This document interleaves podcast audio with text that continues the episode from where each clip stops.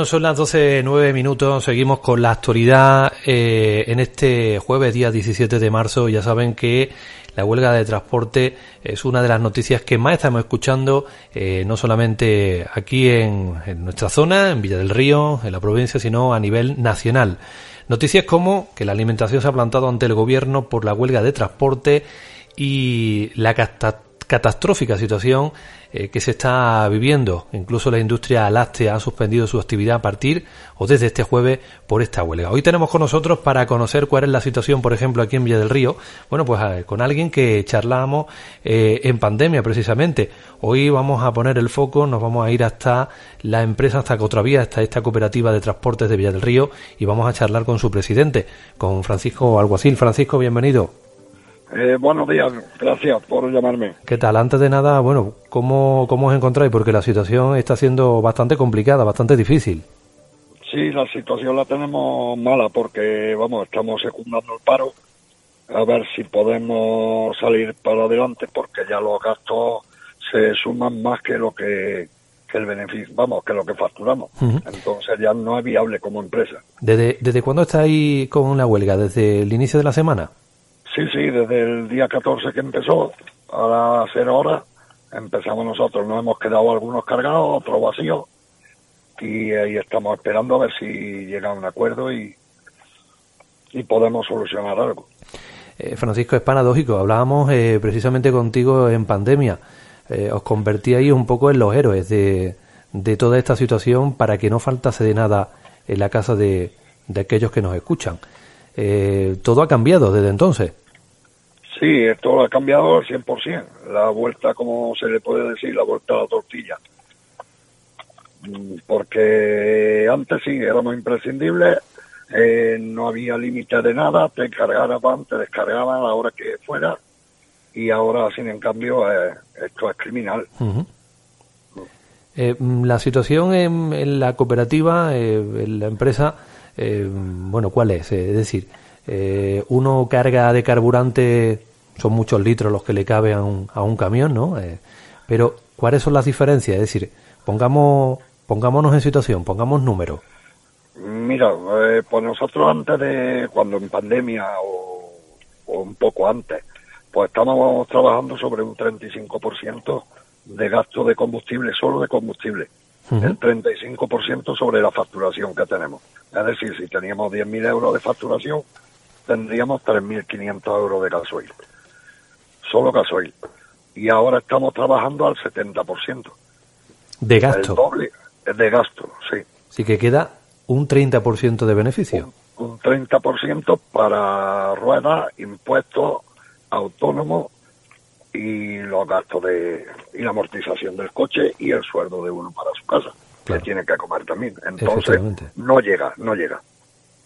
Porque llenar... esa es la situación que tenemos, es que es que es inviable ahora mismo el transporte.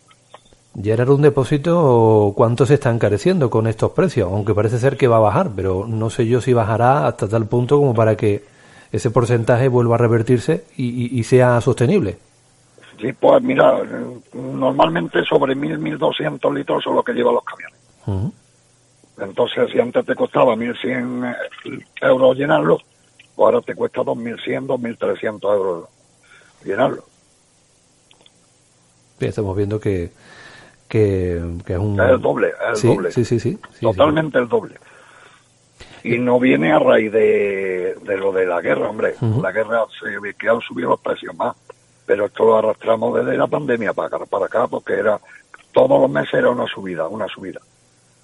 Y, y tú quieres repercutírsela al cliente y, y no puedes, no puedes, te dicen que no, que no y que no. Sí, Entonces, eh, da la sensación, o, al menos eso es lo que nos, nos hacen ver a través de los grandes medios, ¿no? Que, que todo ha llegado a esta situación a raíz de lo que está ocurriendo en, en Ucrania, pero eh, tú lo desmientes por lo que me estás contando, ¿no? Esto ya viene, el problema viene de antes. Sí, sí, el problema viene de antes y desde antes de la pandemia. Empezó a subir, a subir, a subir y hasta que ha llegado el punto que ahora con la guerra, pues claro, sí ha subido 30 céntimos más pero eh, la subida, por ejemplo, si estábamos antes de pandemia sobre 70 céntimos, vamos ya por casi 2 euros. Es una barbaridad, sí. Y lo que ha subido en, con la guerra han sido 30 céntimos. Que antes de la guerra ya estaba ya venía la subida en alza, todos los meses. Bueno, te digo el gasoil, te digo la rueda, porque una rueda el año pasado en enero compré yo y, y, a diciembre he vuelto a comprar porque voy comprando así al por mayor para que me salga algo más económico y cada rueda me supone 140 euros más. Desde enero a diciembre, en 11 meses. Y todo el mundo sube, todo el mundo sube sus productos, el panadero lo sube, todo el mundo lo sube. Y nosotros somos los únicos que no podemos subirlo. Y nosotros no podemos sostenernos así, de esa manera. Eh, Francisco, mm, tú que conoces la situación, bueno, pues del transporte aquí en Villa del Río, eh, eh, supongo que hay mucho, muchas personas, muchos trabajadores, muchos transportistas como tú. Eh, ¿Se está siguiendo también estas movilizaciones, esto, esta huelga? Sí, sí, esto se está siguiendo en toda España.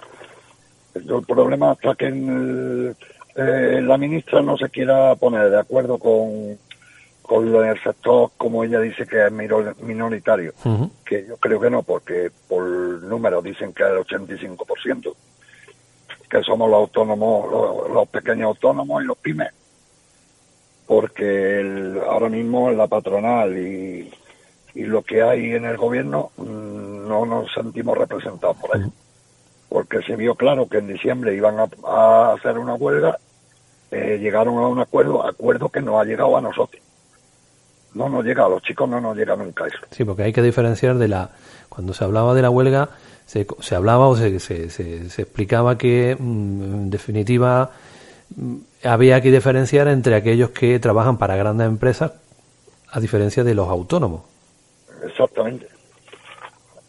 Y es que ellos son los que tienen el trabajo. Entonces, ellos sí lo cobran a las empresas grandes. Pero luego, cuando te llega a ti, pues le han pegado tanto bocado que estás trabajando a, a menos del costo ya. Sí. Porque antes estabas trabajando a costo, ganaba algo, pero ahora ya, ya es que no te dejan vivir. Ya de esta manera no se puede, no se puede pagar, no se puede llegar a final de mes a pagar un autónomo, una letra de camión y los impuestos y comer en, tu casa, claro. Eh, ¿Dónde crees que está la solución, Francisco? ¿Qué se reclama? ¿Por dónde se empezaría a, resolver la, la, cuestión? La cuestión yo creo que se podría resolver mm, como hay un, una valoración de costo de explotación por el Observatorio de Costes que lo tiene el mismo ministerio. Partir de la base de ahí, porque que nos bajen 20 céntimos el gasoil no nos va a suponer nada. Lo que había era que trabajar eh, mm, sobre el coste de explotación mediante el observatorio de coste que tiene el, Estado y todo el que trabaje por ahí, por debajo, pues como eso va reflejado en Hacienda por factura, sancionado. Porque el problema es que sí, que somos muchos y hay mucha competencia. Pero mientras que no se ponga un mínimo, no, no, no va a cambiar esto. ¿Hasta dónde estáis dispuestos a llegar? Porque ya estamos viendo eh, que, bueno, pues eh, el pescado, por ejemplo, no está llegando a, los comercios, a las pescaderías, está siendo uno de los productos que más que más está sufriendo, ¿no? Eh, este, esta huelga también el sector lácteo eh, se ha parado, eh, ha dicho prefiero estar parado porque al menos de esa manera no me cuesta el dinero. Sí, sí, hombre, nosotros vamos a llegar donde hasta que el, a los que nos representan a los pequeños, como es plataforma, eh, digan de levantar esto y se, se sienten a negociar con él, porque es que encima es que lo ignoran, que es el problema. Y nosotros no nos sentimos mm, con, con la patronal, nosotros somos de los más chicos. No nos representa la patronal, vamos. Ya decimos que mm, hablábamos en pandemia mm, precisamente por por ser imprescindible. Eh, ¿Os estáis sintiendo arropados por, por, el ciudadano, por, por las personas, por la gente, o, no? ¿O sentís un tanto...? la gente, sí, la gente sí. Yo ayer mismo estaba en, allí en, que yo soy de Cabra, y estaba allí en mi pueblo, que bajé a tomar un café, y había allí varias personas, vino el camión de la Coca-Cola y empezaron a, a, discutir con el de la Coca-Cola. A mí no me gustan los problemas y yo me quedé al margen. Y todo el mundo estaba diciendo eso, que, que, que, llevábamos razón, que es que no deberían de trabajar, que eso es lo que si se consigue algo es para todos. Entonces eh, la gente se te arropa. Yo sé que se molestará mucho porque no le llegan cosas, pero claro. la mayoría yo creo que se siente identificado porque ellos tienen a, menos nivel, pero el gasto es el mismo. Bueno, Francisco, esperemos que esto se solucione lo antes posible. Sobre todo, ya decimos que hablamos del transporte, pero el transporte minoritario. Aquellos que soy autónomos y, estamos viendo eh, un 70% de gasto, es decir, que eh, el 30% quedaría, pero para seguir pagando cosas y para vivir dentro de... Esos son los datos. Francisco, gracias por atendernos y cualquier novedad, eh, bueno, pues aquí ya sabes, tienes los micrófonos de, la radio de Villa del Río. Venga, pues muchas gracias a ustedes. Un saludo también a todo el equipo de, de Cotravir.